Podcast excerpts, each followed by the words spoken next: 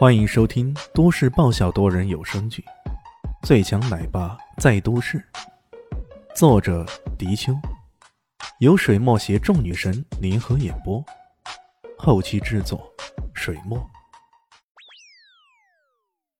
第七百四十一集。啊！那些笑着合不拢嘴的大嘴巴们终于张开了，然后惊讶的合不拢了。这回的合不拢是惊讶无比，震撼无比。水月山庄，他们当然都知道，在前两年，京城的富豪圈里就报过上层人士人人在追捧水月山庄的事情的。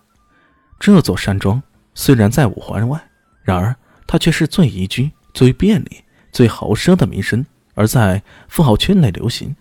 它拥有五个直升机坪，山庄内绿化面积之大，直追原始森林。加上小型湖泊、大草坪、各式亭台楼阁、各种豪华设计，其豪奢程度让京城的富豪们纷纷趋之若鹜。当时有人给这座山庄估价，价格达到了惊人的八十个亿。要说天下无敌山庄别墅的十八亿已经足够厉害，可在这水月山庄面前，那简直就是小巫见大巫啊！后来这座山庄被一个神秘富豪给买下来。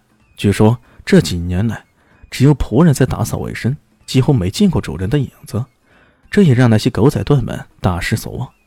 现在李炫说这水月山庄是他的，这有可能吗？李炫笑眯眯的转过头去问肖林熙：“ 林熙啊，这山庄反正放着也是放着，你要答应嫁给我的话，要不就送给你做聘礼，你还满意不？”这简直不是一掷千金，而是一掷亿金呢！小林夕听得迷迷糊糊的，不知该如何回答。他侧眼看着这个男人，他身上到底还有多少隐藏的秘密，是他自己不知道的呢？肖张扬突然歇斯底里的喊道：“这不可能！这不可能！你这屌丝怎么可能拥有水月山庄这种高档的超级别墅？”别说你不相信啊，我也没法子。好吧，那我投个影给你们看看。说着，李迅也不知在哪里按了按，那大屏幕上直接就投影了一张不动产证。这张证上明明白白写着“京城叉叉号水月山庄别墅，所有者是李炫”。这回萧家的人全都无话可说了。本以为自己够财大气粗了，送别墅，送银矿。可万万没想到，对方一来就送专利，送更大的别墅。如此一来，乙方完完全全变得像小丑似的，那些礼物显得格外的小气，小气啊！豪门有财力、有人脉、有底蕴，绝对不是那些暴发户可以比的。你虽然可以有钱买到专利，买到超级别墅，但暴发户始终是暴发户。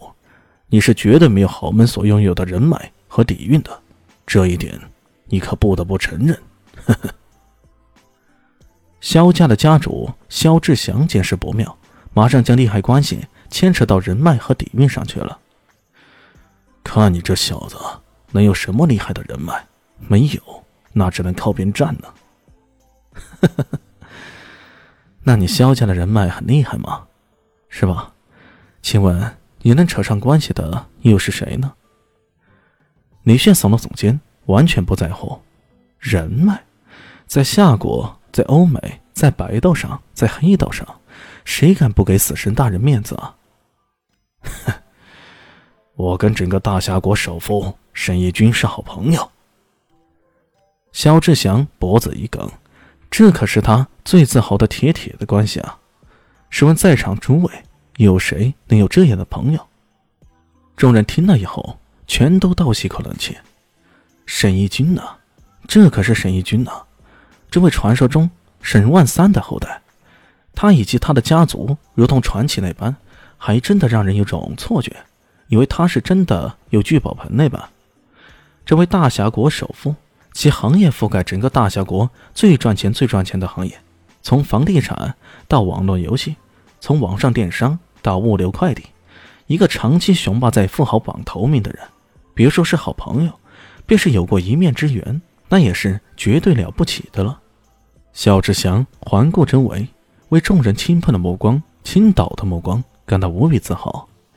他实在想不出来，面对着如此强大的人脉资源，李炫还能以什么与他抗衡呢？他呵呵一笑，继续说道：“我的父辈跟沈一军的父辈刚好是发小，我们俩也是从小玩到大的，这样的人脉资源够强大了吧？”听到这里啊。肖豪强有些动容，他们肖家已经算不错了，但是没有认识到像沈义军这样的超级人物。沈义军还是挺有趣的，要不你现在跟他通通话看看？刚好我们也有技术，帮你来个当众视频通话。李现诡异一笑：“哼，通就通，难道我还怕你不成？”肖志祥冷笑着。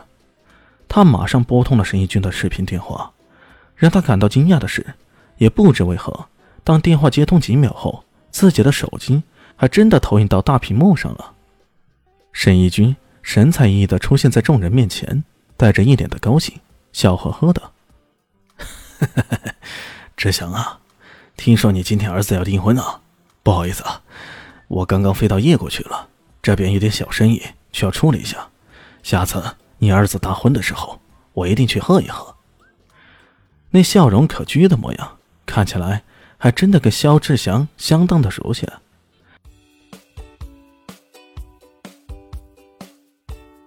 大家好，我是陆神佑，在剧中饰演艾总艾云珍。本集已经演播完毕，谢谢您的收听，喜欢记得订阅哦，比心。